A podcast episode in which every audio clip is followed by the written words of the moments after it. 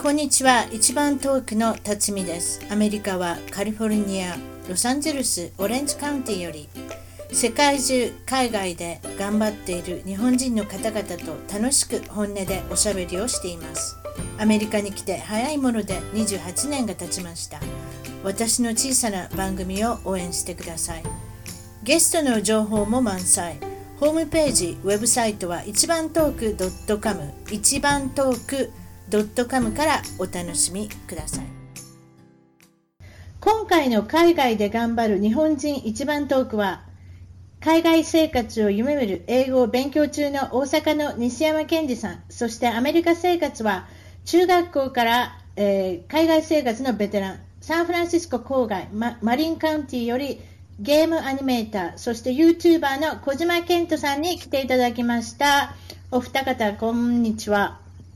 こんにちは。どうもこんにちは。っていうか、こんばんは。こんにちは。にしっていうか。ときましょうか。いやこんばんはにしときこんにちとりあえず今夜なんでね。そんな夜なんで。えーええ。日本まあは大阪の、えー、と大阪の寝屋川と今つないでるのはサンフランシスコのき、えー、と郊外にある、まあ、マリンカウンティの方をつないで私はカリフォルニアのオレンジカウンティっていうこの3カ所をつないでスカイプでお話ししてるんですけれども、えー、と今日はファン代表として、えーとまあ、ケンジさんに来ていただいたっていうことではい。それで海外生活の Q&A いろんな問題をあの私にぶつけてくれたのでもうこれはケントさんにちょっと助けてもらおうかなと思って、ケントさんお願いしますって言ったら、ははいいはいってもう一つ返事で、あのしていただきましたんで、あのまあ、海外生活のプロ、ベテランとして、えっと、小島さん、ケイトさんに、えっと、お話お話を、まあ、いろいろお伺いするとともに質問答えてもらうことにします。とりあえず、ケンジさんの、まあ、出身地大阪、寝屋川市何度も言ってますけれども、えっとはい小小さい頃、まあわまあ、うちの一番遠くの、まあ、あれですね、感じとしては、やっぱ小さい頃はどんなお子さんだったんですか？えーそうですね。まあ、小さい頃は基本的には弱気で、人前に立ったりとか、なんか、リーダーシップを取ったりとかするのはすっごい苦手な方で、うん小学校2年まで、サッカー始めるまではほんまにいじめられてましたね。いじめられっ子ですね。なんか、あの、めちゃくちゃ嫌味されてたっていうよりかは、なんかみんなにうん足が遅いからとか、そういうの、た理由でいじめられたりとか、なんか、上から見下されてた感ですね。そういう感じのポジション。はい。なんか、でもその、ドッジボールもなんか弱弱かったんですって？どっちかめっちゃ弱かったですね。弱かった？すぐすぐ当てられてました。すぐ当てられた。私、実は強かったんですよ。あの、いかがですか、ケントさんは？いや、僕はね、予見能のプロとか言われてました。余計あの、すごすごい、あの、すばしこかったから、あの、かそう、体ちっこかったからね、あの、うんあんまり強い、強いな、た強い球を投げれなかったんですよ。あ、そうなんだから、だだから、あの、お前は避けろよとか言われてて、え結構、もうすぐ、結構知らん間に最後まで残ってること違いますそう、知らん、知らん間に最後まで残っててうん、それで、まあ、チームを救うっていうやつでしたね。あー強いやつにこう、力強いやつにこう、ボールを回して、僕はもうひたすら避けるみたいな。私も結構最後まで残ってた口なんです。トップ3ぐらいまでなるんですよ。でもやっぱ男の子の投げてもしもたと思って受けたのやけど真っ赤っかになりますやん。手が。あれ、あれでも女子、女子と男子と一緒にしますよね、あれねうん、あれね。あれはすごいですよね。と思う。やっぱりうんそうですよね。あれが最最後の女性の砦ですよ。あそこからやっぱり体力が変わってくるんですよ、中学校になって。確かに。確かにねそうですフリーとかね、うん縄跳びとかね。あんなんは、うん男の人できますやん、一緒に。まあ、そんな感じ。サッカーやり始めて、なんとなしにあれですか、どうですかあの、もうなんか元気がついたっていうか、勝ち気になったって、そんな感じです？ケンジさんは。そうですね。そのいじめられてた子を、なんか、僕がいじめられてた子をサッカーを始めたことをきっかけに、なんか、タッチ、僕が、がなんか、その子を、なんていうんですかね、任したんですよ。なんか、スポーツで。うん。野球かなんか、みんなでしてるときに、僕がたまたま任して、それでなんか立場が入れ替わったみたいな感じでしたね。で、それの後にみんなが僕についてきてくれるようになりました。そういうことってあるんですか？やっぱ男そうですありましたそうなんかもう、いや、もうパワー、パワーバランス変わりますよね、それで。なんはか、喧嘩とかして、勝った時点でもう、ほんまにもう、あれですよね。力関係変わったりしますよね、なんか。小学生やったら。そういうことなんそうそうそうそう。おそうそうそうそう。女の子と違うね、うんそういうこと考えてるのはね。ああ、違う、違うんです、やっぱ。やっぱ力がそっか殴ったりとかしませんよ、一応とりあえずは。うん。女の子やからそういうことしてもじわじわいきますよ、女の子。なんかもっとなんか政治、政治、政治でなんか攻めてきそうですよね。何々、何々ちゃんの友達やからとかそうそう、言って。何々のグループとか仲間の外れと。ね、あれですね、バーンって一発とか、そういうとこが決まるんですね。そうです。そんな感じですね、確かに。うんうんちょちょっと嫌な思い出なんですけど、バレンタインデーがものすごい嫌いだったんですね。そうですね。結局そのスポーツできるようになっても女子からはモテるタイプではなかったんで、バレンタインはもうみんなもらってるのを横目に見ながらすぐ家帰ってます。速攻家帰ってます。ケ ケントさんいかがです？バレンタイン。いや、僕ね、僕ね、一番モテ期がね、2年生やったんですよ。に小学校小学小学校2年生の時めちゃくちゃモテて、どういうわけか。それで、バレンタインで9個もらったんですよ。9 人から違う子から。そそれで、クラスの女の子が、あの、ケン、ケント君にチョコレートあげるとか言って喧嘩したらしいんですよ。でえも、でもそれが僕の人生で最初で最後のモテ期なんですよ。ももうちょっと後で来てくれたら。そう。そっからもう下り高いから。ー、あそうなんですね。めっちゃ、ケントさん、男前、YouTube 見ててめっちゃそんな。ことないよい。や、そうですよね。そうそんなことない奥さん、奥さん、ケントさんかっこいいな言うてますよ。いやいや、そんなことないですよ。まあちょっと、ややっぱりですね、あのーサラサラの髪の毛が小学校2年の時ね。え、じゃあ、あのね、僕ね、ちっこかったんですよ。あの、幼かったんですよ。あの、成長が遅くて、なもうほんま 2, 2年生でも赤ちゃんみたいな感じだったんだと思うんですけど、それで、それで、それで可愛い可愛い言われてて、あ。そ多分、多分そうやと思うんだけど、ですかね、ハート痛めたのは、やっぱり、多分、多分そう。そうそうそう。そうそうそう。でもそっからね、ちょっとね、クソ生意気になってって、それでね、なんか、あの、へんてこな男、へんてこな、なんか、なんか、クソガキみたいな感じになってったから、なんかそっからね、あんま、あんまり人気なくなったんですけど。それで、そうですかって言ったらいけないですけど、そんな感じで終わらせて、それで、で初芝高校の方に行くんですね、高校はね。そうですね。はいこ。れなんですか？運動運動で有名ですか？ここ、なんか大きい。いや、野球、野球は有名ですね。野球部は、まあまあ、あの、大阪でも、あの、ベスト8とか、ほ方とか行ったりしたりするんですごいなんか。へえ。の、甲子園も行ってたことあると思います。で、サッカーめちゃくちゃ古豪なんですよ。サッカーは、あの、キーパーにボール、味方がパスして、キーパーがキャッチしていい時代に、っていう、そういうルールがあった時に、あの、全国優勝してるという、めちゃくちゃ古豪で、僕はもう中学校のへえスポーツに、あの、もうそこ行けっておすすめされまくって、それでもう、あの、わけもわからず、あの、じゃあ行くってなって、寝屋川から堺まで通ってました。はい。そうなん、なんか言うてたら90分かけて行ったとかね。そうです。めっちゃ、めちゃめちゃ遠いですやん。そうですか、はいそれで、それで大学、え、ちょっと待って、これ言わなあかんね修学旅行、オーストラリアに行ってんだそれまたなんか贅沢な、あれやな、高校やな。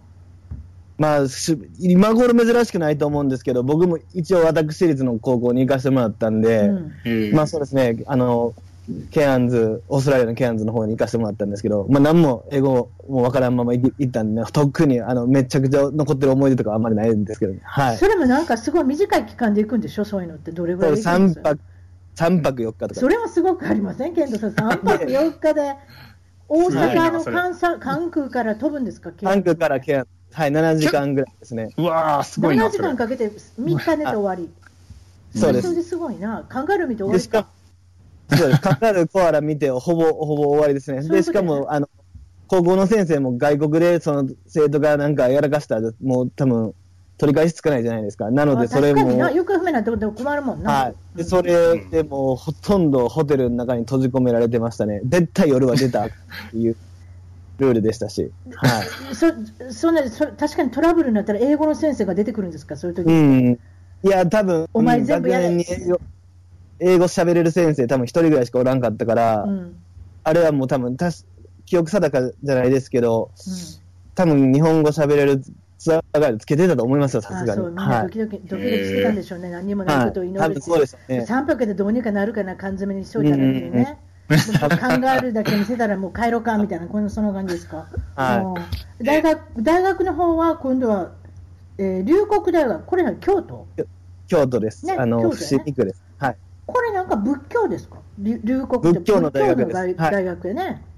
うんはい、別に仏教、その、えーっと、宗派やからそこの大学に行くとか、そんなん関係なくですね、うん一応大学が仏教の、はい、うん大学です。うんはい。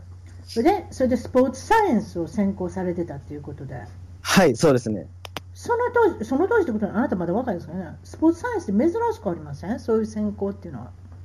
そうですね、今頃増えてきましたけど、体育学部とかに結構入り出してるんですけど、そういう、あの、まあ、ウェイトトレーニングの勉強したりだとか、うん体の、あの、まあ、アナトミー、あの、解剖学の勉強したりだとか、うんそういうスポーツの、あの、パフォーマンスを上げるためには、どんなトレーニングが必要なんやっていうのをい、あの、一から習う感じですね。はい。うーん、なるほど。興味深いところですよね。ううんん。それでまたそのさスポーツサイエンス勉強されて、それをまあ使って今、あの卒業後は、あれですか、どういった会社に勤められてるんですか、今は。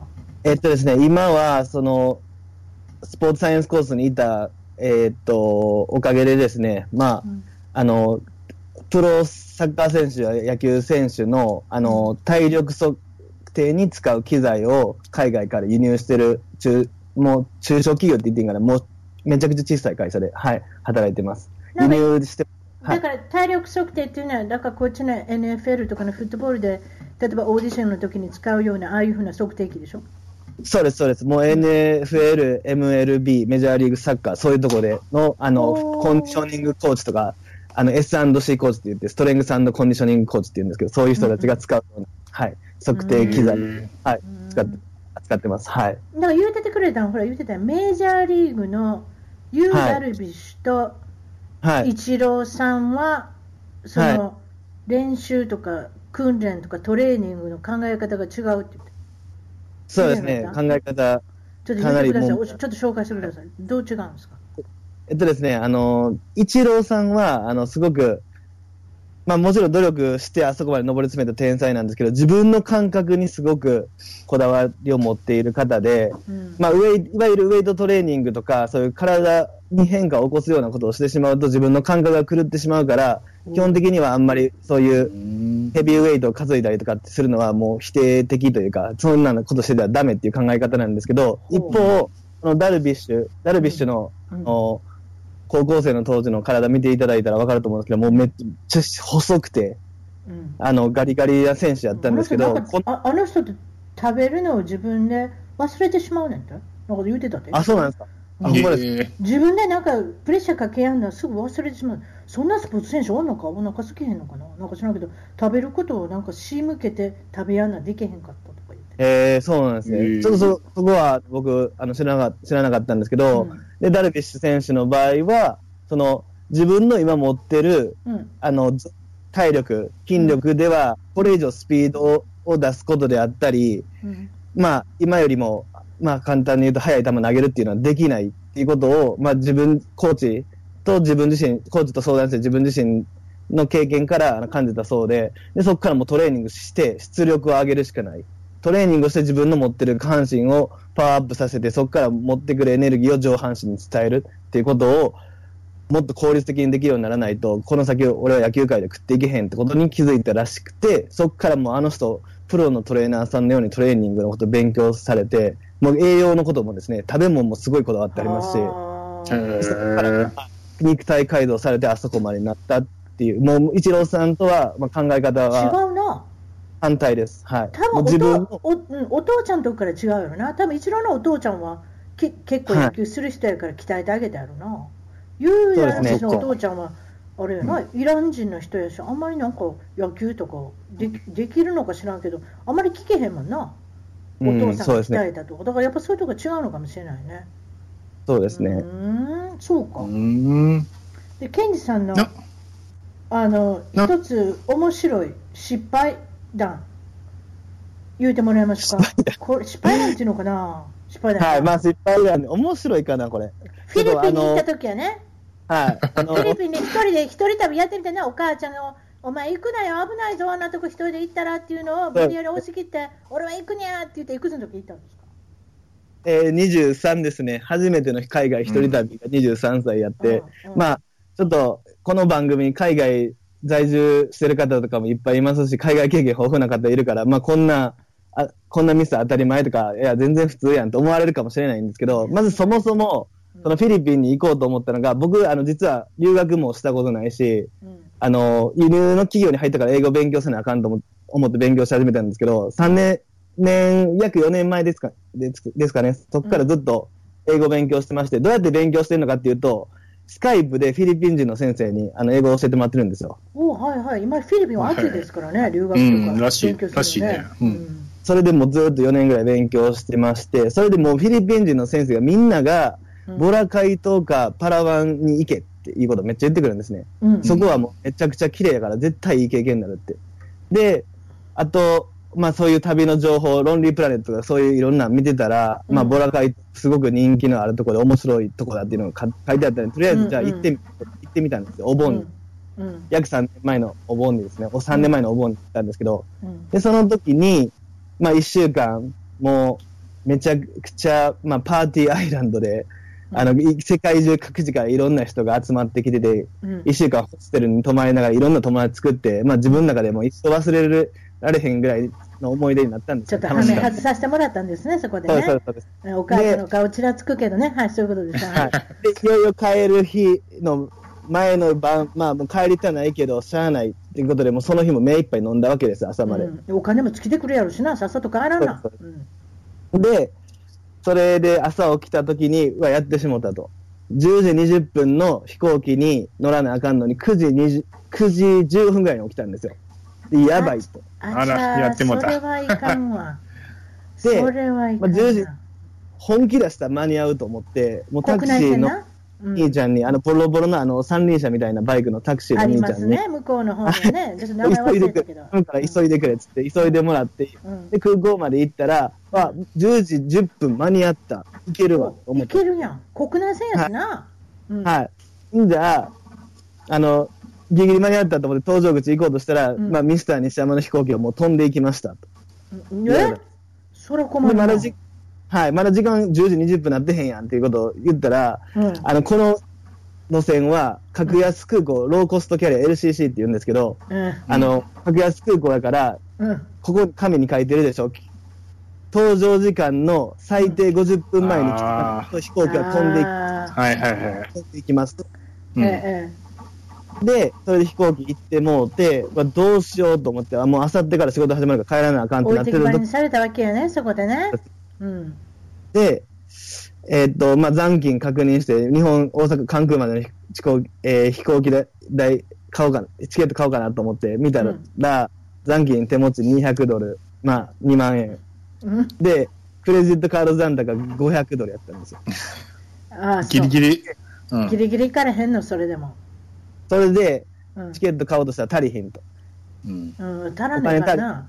はいで、足りひんってなったんで、あのーもう、そこのね、あの、受付の姉ちゃんに、関空帰ったら絶対金返すから帰らせてくれって。言ってもそんな無理にそれもすごいな、フィリピン人に向かってそれ言うてるのもな、なかなか勇気あるな。無理、無理って分かってて言って、ほんで、案の定無理やって、もうへこんでて、どうして帰ろうかなと思って、うん思ってて、とりあえず家電話したんですよ、スカイプで。お母親にね。でじゃあ、まあ、母親に電話したら、うん。もうそんなんあんたが悪いわって、ほら見、見たことかと。一人旅とか調子乗ほら、見ろ、あれ、見ろ、はい。で、そっからどうしたかというと、うん。あの、フィリピンの日本大使館に電話して、うん。日本に帰るためのお金ないんですけど、どうしたらいいですかって言ったら、お金は、お金のことはさすがに西山さんどうしようもできませんと。う んこちらから、あの、お助けできる手段としては、現金輸送会社を案内しますから、そちらを使って、親御さんに大阪の梅田の地下のその現金輸送会社に行って現金輸送してもらってくださいって言われて、で母親にまた電話したら、ーうん母親に電話したら、うんもうそれもめんどくさいと。なんであんたのためにそんなんせなあかんの？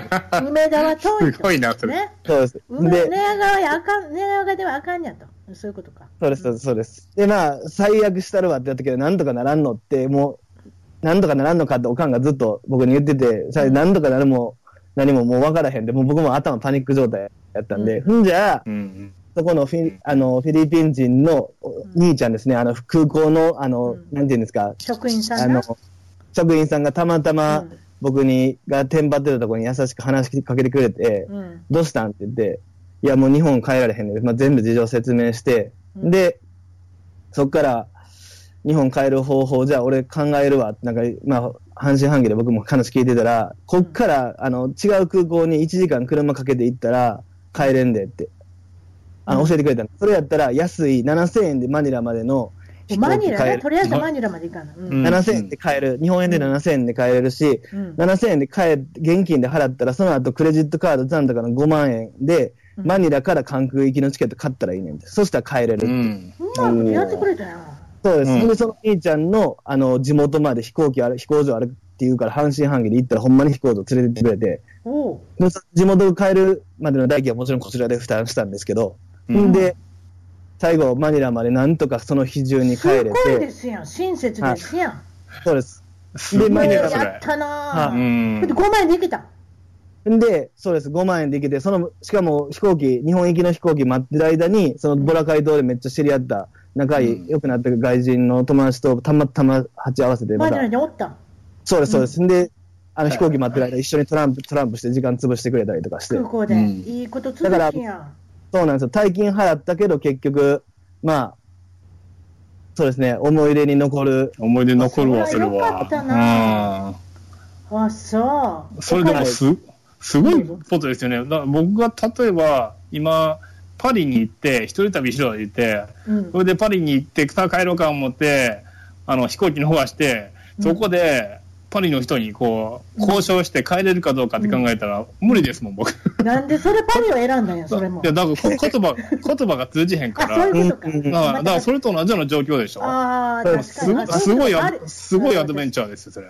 うんま。たまた、またまた、フランス人の人冷たいからそういうとこのことそうそうそうそう冷たい。うん。そう案外ルートないと多い。うん。すごいすごい。ううん。んで、なんとか帰ってこれたっていう僕の海外初一人旅はこんな感じでしたねうん。だからなんか英語もあんま通用すんねや、そこでからちょっと自信持てた感じですかね。そうですよ、なんとかなって、問題を解決できたっていうのはすごいですよ、英語そうです。それが一番すごいですよね。うん。それで私、この間、ケントさんとおしゃべりしたときに、その高校のダンスのなんかお話が途中になってしまったんで、ひ一人のファンの人がなんか怒ってはりましたね、YouTube で。言ってました私がわ私が脱線したから、あの続きが聞きたいって、その時書かれ書かれてたんですよ。えちょっと聞い何やてちょっと教えてください。何でした？何、何言ってましたっけ？なんか失敗しはったん違います？高校生のダンスパーティーで。いや、失敗は、失敗はしてないけど。何やろう？私、それ書いてあって分からなかったんですよ。どこで脱線したかな？私、脱線ばっかりしますんでね。あ、ププロムの話しちゃいました。あ、じゃあ、プロム、じゃあ、プロムはね、また、そのプロムの話はしてないけど、プロム僕行ってないんですよ。うんあの、たまたまね、あ なんかその時、彼女がいなくて、うんもうほんま、もう、肩身狭い思いでこう、とみんな友達が行ってる最中僕はもういないから行ってらっしゃいみたいな感じで。いい思い出いいい思い出作れなかったですよ。最後の最後で。髪の毛サラサ持てませんか？そうですか？いや、そんなことないですよ。僕、サラサラちゃいますよ。うん、こあう、なんか剛毛、剛毛やから結構。あ、そうか、YouTube で見たらサラサラに見えたんですけど、なんかシャンプーの宣伝のし青年みたいに見えたんですけど、いや、そううちのね、うちの奥奥さんがね、切ってくれるんですよ、髪の毛。それがね、なんか。自他ともに認めるほどなんかね、案外ね、びっちり、なんか、綺麗に切れて、こんな奥さん自慢のもなんですけど。あの実は私も主人の髪の毛切ってるんですけど、いや、そうなりますよね。う。ん。そうそうそう。なんでなんでそれが、それがいいですよ、やっぱ。い。や昔、貧乏な時に、まだだん。から1990年の時から付き合ってるんですけど、あ付き合ってて、今も結婚してますよ、その時2人とも貧乏だったんで、それであのその散髪以降、お金ねあの、そう、節約できるよって、私、やらせてもらいましょうかって言うてややりだしたんですよ、うんそれからずっとやってるのだから90年からやってるから、もう20何年間やってるんですよ、26年間。えー、すごい。そう。そうよ結構高い、高いですもんね、髪の毛あ、を思ったら。なんですか。あのねめっちゃ高いから。アメリカって男女一緒じゃなかったでしたっけ？なんかいや、あのね、あ、男女一どうなんや緒じゃないんでろすか？そスーパーカットとか言ったら同じかもしれんけど、うん。はい。ああの結構ね、あの、よく僕は日本人のやってくれ、あの、日本人が切ってくれるところうん。行ったりするんですけど、うん。でもね、あの、ちょっとやっぱ高いなと思い始めて、うん。すごいやっぱ上手なんですよ。上手やけど、チップですしね。そうチップもあるし、そう。そうの主人主人になやってたらチップなんかくれへんだよ。うん。チッえ、プ、チップはキスだけって言うて、そんなにただやん。ね。あ、そういうことです。そういうことです。ケンタさんもチップはキスだけって、キスだけやってるんですかとりあえずいやキスもしてないかもしれんな。でも、でもなんか、ありがとうとか言って、そう何も何も何もあげてないあんま。り揉めるようなこと聞いたらいけませんね。あそうそう怒られる怒られる。後で喧嘩になるから。それじゃあとりあえずはあの質問がいっぱいあるっていうことなんで、その質問から、えーっとこの1問目からいきましょうか？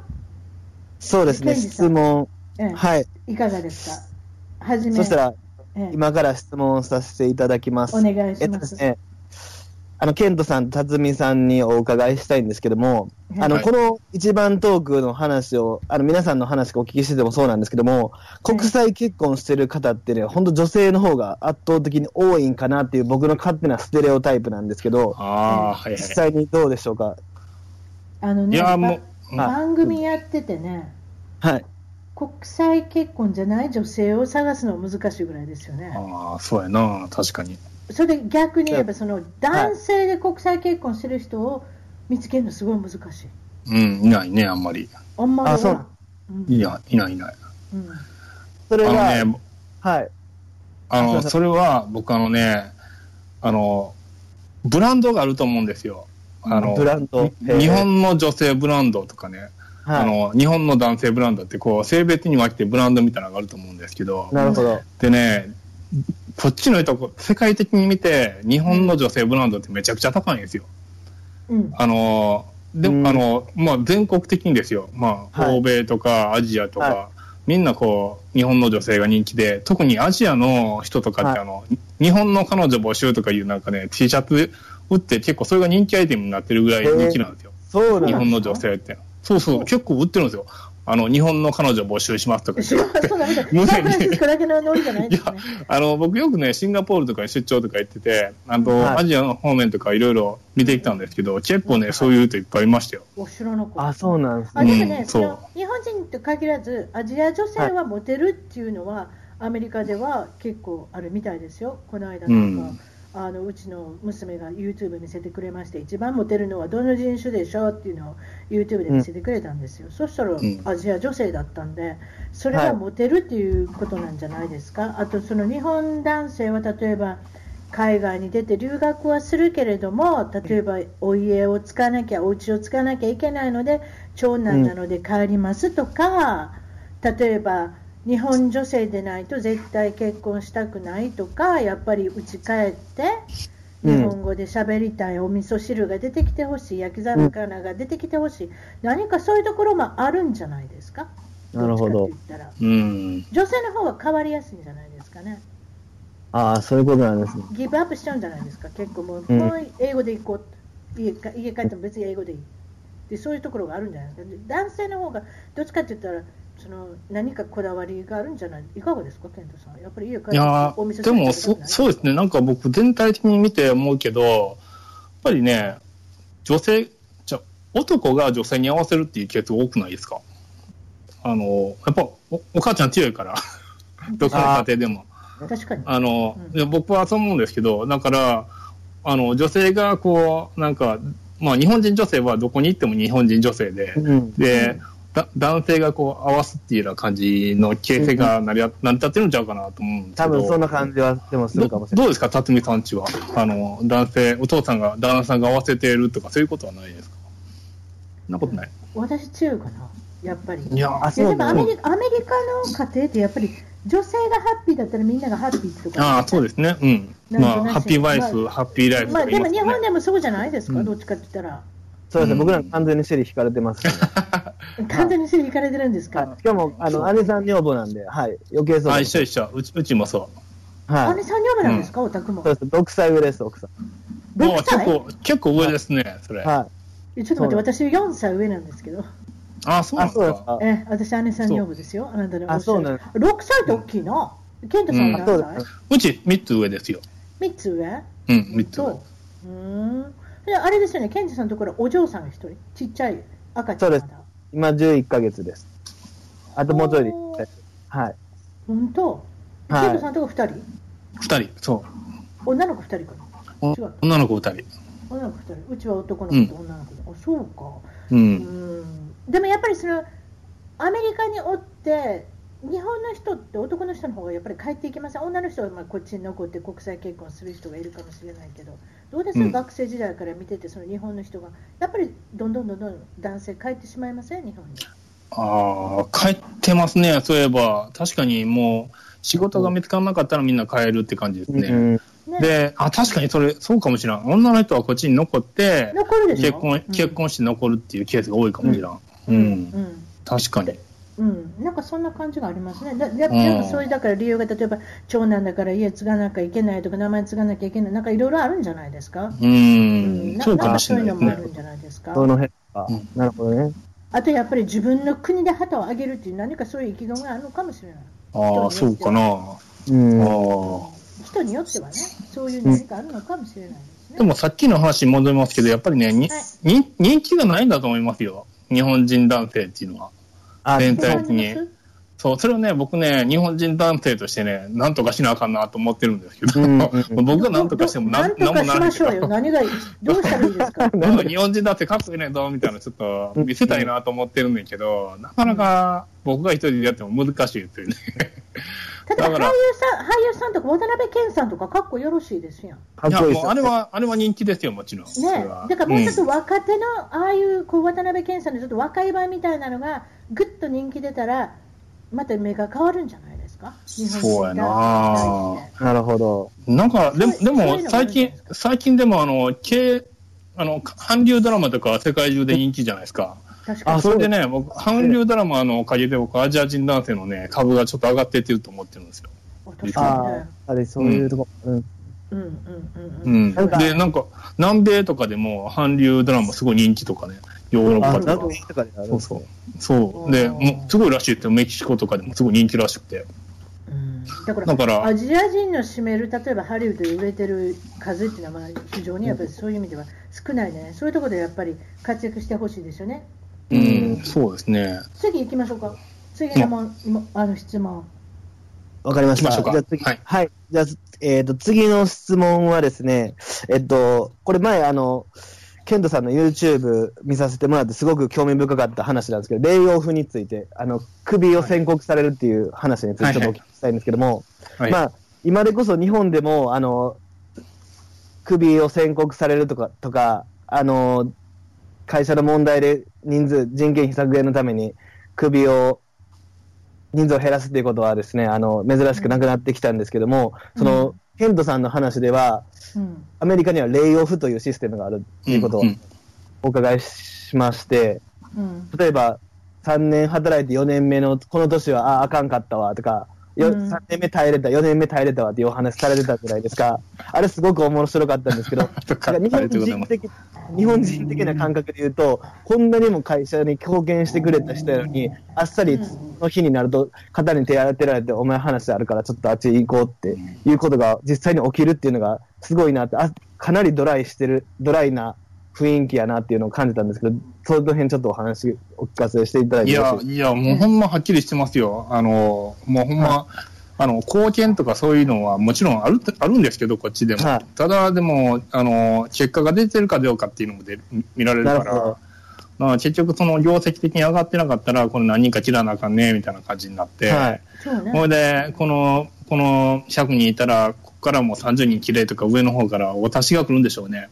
ほいで、30, 30人このチームのトップが見繕って、はい、君と君と君みたいな感じになるんですけど、まあ大抵ね、あのーまあ貢献してる人は残るんですけど、あのーまあ部署ごと全部なくなるっていうことも結構ね、日常茶飯事だから。そうなんですそうじゃあ部署がなくなってしまえば、もうその人たち全員、じゃあ、明日からはいらないってことになって、じゃあもう職がなくなるわけじゃないですか。でまあ、もちろん僕も、そう、僕の時にも300人、あの、僕も含めてごっそり切られましたから、うん300人。300人ぐらい。え300人ーぐらいとかただね、ただちょっと私も言,、わせていただいたら、うん。はい。転職することをあんまりこう、なんていうのかな、日本やったら転職とか履歴書にあんまり仕事の数いっぱい書いたらあ、ちょっとバズいっていうのはありますやん、会社がうん。ありますね。アメリカはないんですよ、転職して、うん。さらにこうサラリーが上がるとか、給料が上がるとか、あとポジションが上がるとか、そういうの結構あるんで、あでもね。から辞めるのも結構多いですよ、転職っていうのは。でも若干ね、やっぱりね、2ヶ月とか3ヶ月で辞めてる人は要注意されますね。あなんかこいつはやっぱ問題あるとか言って。それはピザピザピザピザ屋の兄ちゃんみたいな、デリバーしてそうそうそんな感じ2ヶ月で辞めるみたいな、まあそれはちょっとそうそうそう極端ですけど、でも、うん2、3年で辞める人結構いますよ。あ、結構いますね、それはね。うんうん2、3年別ぐらいでに、いますよ。そうキャリアアップでね。とかの、いや、遺跡みたいな感じですね。あ、ほんまそんな感じですよ。あそんな感じもうそんな感じ実力主義。う。そうんそうフリーエージェントになったみたいな感じ。そうあお前お前今年、今シーズン、あの、3点しか入れんかったよ、入れんかったな、とか言って。そうそうそう。お前、お前首みたいな、そんな感じ。そうそう、そんな感じ、なるほどそんな感じ。うんそうお前、マイナー行くかっていう感じ。マイナー行くんやったら、マイナー行くんやったら、次のあのチーム行こうかな、みたいな。な感じなるほど。そうそうそうそう。で、確かにね、でもね、首切られる方からしたらね、僕もあの、まあ、レイオフ、まあ、あ部署ごと切られて、うんあの、でもね、それね、案外悪くないな、とか、ぶっちゃけ思いましたよ。で、なんでかって言ったら、あそううん。の、そこにね、いらんのにしがみつくよりも、なんかやっぱり、活躍できるとこ行きたいじゃないですか。で、ね。どうしてもね、やっぱり、自分からこう、なんか、出てくの勇気いるから、うん。もういっそのことこう、切られて、あの、うん。あの、ひ必然的にこう、仕事をみ高さないといけないにならない、ならないと、うん。なかなか転職できないっていうのもあるから、うん。結構ね、それはそれで、あの、いいと思うんですけどね。あの、レイオフのいいとこだと思いますけど。なるほど確。かに、うん確かに、うん、自分で気分転換できへんかったら、人にそうやってしてもらったら、うんできるかもしれませんもんね、次のステップアップということでね。そうそうそうそうそうそうそう。次行きましょうか。はい。はい。ありがとうございます。えっ、と、そしたら、えっ、とですね、次またアメリカ生活編ということなんですけども、はい。えっ、と、人種が異なる友人についてちょっとお聞きしたいんですね。で、ちょっとここの話については人種とか、はい。あの、肌の色とかそんなのも関係あるんで、あの、なんていうか、ちょっと繊細な部分っていうか、あんまりそんな聞いていいかどうかわからないんですけど、例えば。アジア人グループとか、うん。白人グループ、ラテングループ、アフリカ系グループ、やっぱり、その、ひつるむ友達とかって、あの、まあ、カリフォルニアとかロサンゼルス、カリフォルニア州自体は多様性のある州だと思うんですけど、うんその、やっぱりつるむ友達って人種で異なったりするんですか？人種ごとに集まったりしてしまうもんなんですか？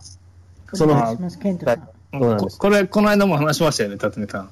あのね、僕はあの、まあ、高校時代からの話しますと、はい。あの、僕、僕の行ってた学校はほんまにもう4等分してたんですよ。こう、白人グループ、アジア人グループ、はい。えー黒人グループと、えーヒスパニックグループっていうメキシコとかね。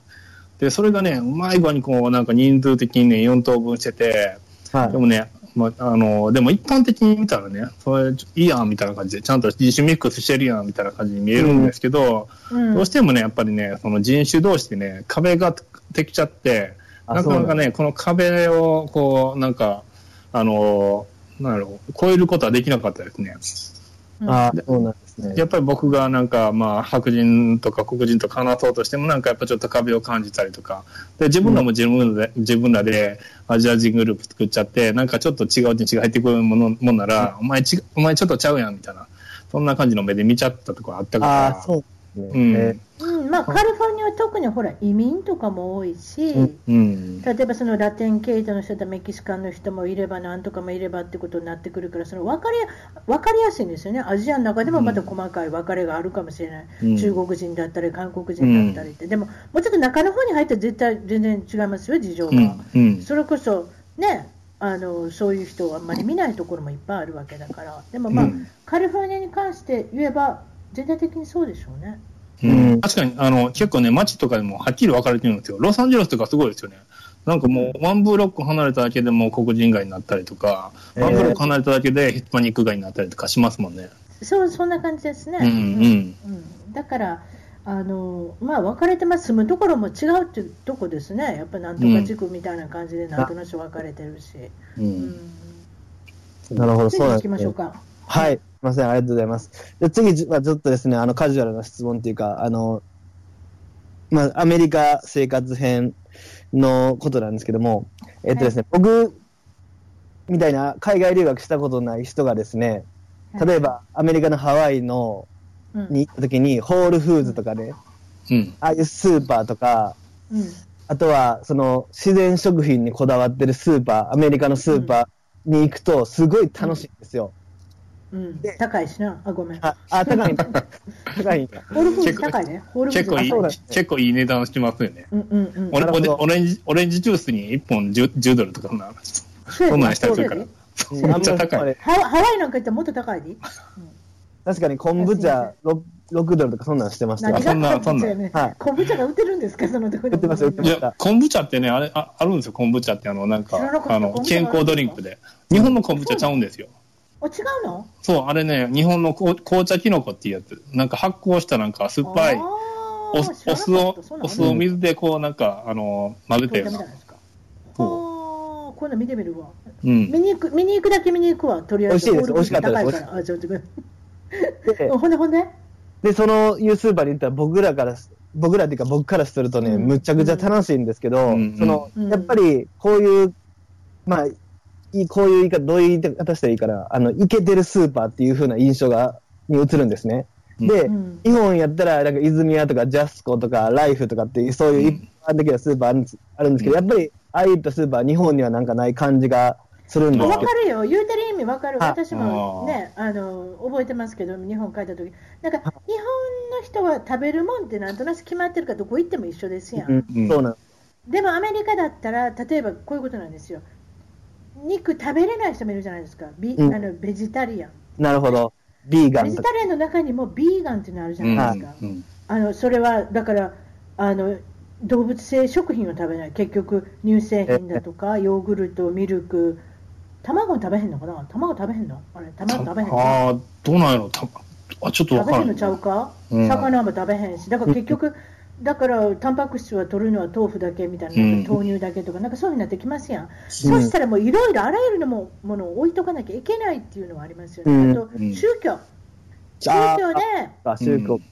食べる食べれないのもあるから、はそういう店でもこう何人が行くような店とかいろいろ結構あったりとかして、うん。私最近行くの結構あのパージャン？あイランの人の行く店とか、えー。野菜野菜が結構新鮮なんですよ。えー。はい。あの人あの人たちって。だからああいうとこ行ったりとか。だからえーそういういろいろなんか本当にえ人種、宗教、何を食べたい、菜食主義なんとか主義とか、あとやっぱりそのけ健康志向の人とうんうん健康志向でない人、そういっただからスーパーがいろいろ出てくるんじゃないですか。なるほど。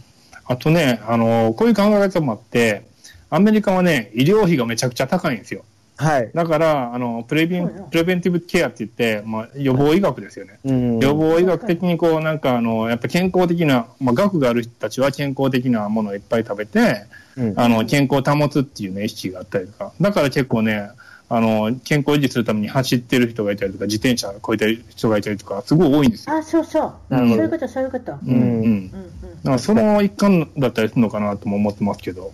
確かに、そうね。うんなんかいつも見ても、男の人でも実実はずっとサラダ食べてる人とか結構見ますよ。そうそう、いますよね。そうそうそうそう。ねなんか男やったら、うちの主人やったら、なんでそんなサラダに10ドルも20ドルもかけんのじゃん、うん。とか言うてるけどどこに肉があんにゃーとか言うてるけど、そういう人はおるけど、でも、わかります男らしくないとサラダだけ食べてたら、うん。そういうそういう人もいるけれども、うん。サラダだけ食べてるちょろちょろってこう健康志向みたいな男性もいますよ。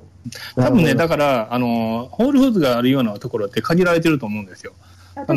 内陸とか行ったらもっとなんかもう、まあ、あれですよ、肉とポテトとかそういうものしか食べてない。うんみんな。セーフ、うんセーフウェイとか、セーフウェイステーターブラザーズですか？そうそうそうそう。で。もホールフーズがあるところイコール少しお金持ちの地区ではあるんですよ。そうですあね。ーなるほど。だからハワイやったらカハラとかにあるんですね。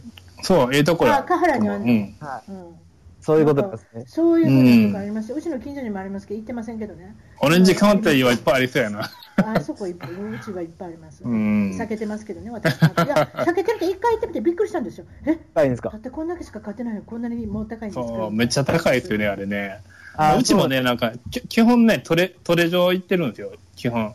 トレーダー場って言って。トレーダー場大好き。トレ場ね安くて、あそこは。はいうんそれで、基本そこでなる、あなるべくね、日用品を買って、でも、なんか、他にこう、ヘルシー志向な野菜とか、オーガニック野菜とかは、案外、あの、ホールーズが良かったりするから、そうね、の買ってる。私は、うん、南カリフォルニアのチェーンでスプラウトってとこがあるんですよ。あ、スプラウト安いですよね。そうスプ。ラウト安いし、うん野菜も安いし、肉も安いし、肉安い。何でも安いうんうん。肉安い。なんで安いんやろな、ちょっと不安になるけど安い。ああれめちゃくちゃいいですよね。うちの奥さんもよく行ってますよ、あそこ。スプラウトいいですよ、私は。スうんプラウト好きですよ。えー、うんやっぱりターゲットターゲット、コストコ、コスコ。なるほど。コスコって言うんですよ。あれなんで日本で T が残コストコってる言いますよ、僕らは。いつもね。そう、いつも混乱しちゃうんですよ、僕。あの、ビデオで言うときはコストコって言うんですけど、普段はコスコ、うんコスコ言ってますけめど。っちゃ人気ありますようん。コストコ行こう、コストコ行こうって言うて、ええ友達と行ってあちょがありますよ。ちょっと隠れ情報言っていいです？はいあの日本で作ったコストコのカードってアメリカで使えるんね。あ、それ、あ知ってました。あ、何知ってたんか。知ってました隠れ情報ちゃうのかな。すいません。次行きましょう。ごめん。次行きましょう。すいません、ありがとうございます。えーっとですね、そうしたら次はですね、これはアメリカに限るやつかもしれないんですけども、あの、ちょっと自己主張に関してお聞きしたいんですね。で、はいえーっと、自己主張する姿勢の違いについて、学校生活の授業中に手を挙げる姿勢うんとかですね、人前で意見を言うことについて、海外の人はですね、あの、堂々ともう自分の意見を主張し、納得するまでディスカッションするような姿勢っていうのは常に、あの、僕も国際カンファレンスみたいなトレーニングの話、あの、ところへ行ったことがあるんですけど、そういうところで見てるとはいみんなも自分の意見を主張するんですね。で、一方、日本では、やっぱりベテランとか上司の意見にまだまだ逆らえない。上の人がこうって言ったらこうやってうん押さえつけられる感じ。例えば、まあ、これはちょっと言い過ぎかもしれないですけど、上の人がこの色は黒やって言ったら、下の人はそれ、はい、それは白でも黒です、みたいな風潮がまだ残ってたりとかね。うんまあう、んここはこれはちょっと言い過ぎかもしれないですけど、こういう風潮を変えていくためにはどうしたらいいんかなっていうのをすごく思ってまして、僕は、その尊敬から来る慕う気持ちと復讐は全く別物やと思うんですね。うんうん。なんでそこの、やっぱり、あの、日本人も、あの、大学生とか特に見てたら、もう全然授業中手挙げへんし、ううんん。だから、でも外国の人ってもうバッてすぐ手挙げて、はい、I have a question みたいなすぐ言うじゃないですか。うんだから、そんそれをみ変えていかなあかんのんちゃうかなって、個人的に思ってるんですけど、お二人はどうお考えでしょうか？おーえーいいいいですか？はい。ああのね、それは、そう、ああのね、まあ、賛成する面もあって、反対する面もあったりするんですよ。あ、そうなんです。あの、はいあの、やっぱりでも確かにね、あの、こっちと比べて、日本の人はなんか話しづらい感じありますよね、なんかみんなの前で。ねうんあの、それなんでかって言ったら多分ね、人人目が気になるんですよね。うん逆に、逆を返したら、人のことをずっと見てるんですよ、日本人って。なるほど。人のこと干渉してるんですよね。うん。で、アうんアメリカ人は人のこと干渉してないんですよ。あねで、いつもなんか、常にこう、日本、にまあ、日本のことは、日本の人のことを悪く言うつもりないけど、あ、はいな。んか、うんあの、あ、こいつば、アホなこと言わへんかな、こいつ見といてやろうみたいな、そういうとこはある、僕の中でもあるんですよ。なんか、日本、うん日本人になった僕ありまは。すね。うん、で、むしろね、もうちょっとポジティブに考えるのがいいの、いいの、いいんちゃうかなと思って、うん。で、あのーそう、アメリカ人はもう全然開き直って、うんうん、この、いや、し知らんから聞いて、聞いてるだけなんや、開き直って聞いてて、それで、それを質問をしてると聞いてる人も、ああ、まあまあまあ、その気持ちわからんでもないわ、みたいな。うんそんな感じで、あんまりこう、ネガティブな視点であんまり見てないような印象なるほどうんね。うんうんうんあうんだから結構自然的に意見が出やすい日本人のとか方。そうね、日本人の方がジャッジっていうのかな、うん。うんちょっとこうあの批評をしたがるっていうか、うん。あれは間違ってるか、これは正しいとか、なんかそういうふうなレベルに持っていくんですよね。うんアメリカ人ってのは、おこういう考えもあんやなみたいな、そうそうそうこそう。う比較的誰でもこう、うんうんうんってうなずいてくれるっていうか。あ、そう。け結構、うん、そんな感じ、やっぱりそれもあるんじゃないですか、いろんな国の人が、移民の人が来ているから、うん。宗教とか文化も違いの中から、あなたの意見が生まれてるんだから、一応とりあえずは聞きましょうと、そうそう。だからその視点が違うんじゃないですか、うん。日本だったらやっぱりみんなねみんな同じ大、そう。その宗教であるし、みんなうん。黒の髪してるし、みんな、うん。ね、なんか似たような感じじゃないですか、そういうふうに考えると同じような家庭環境だろうし、うん。だから、うん。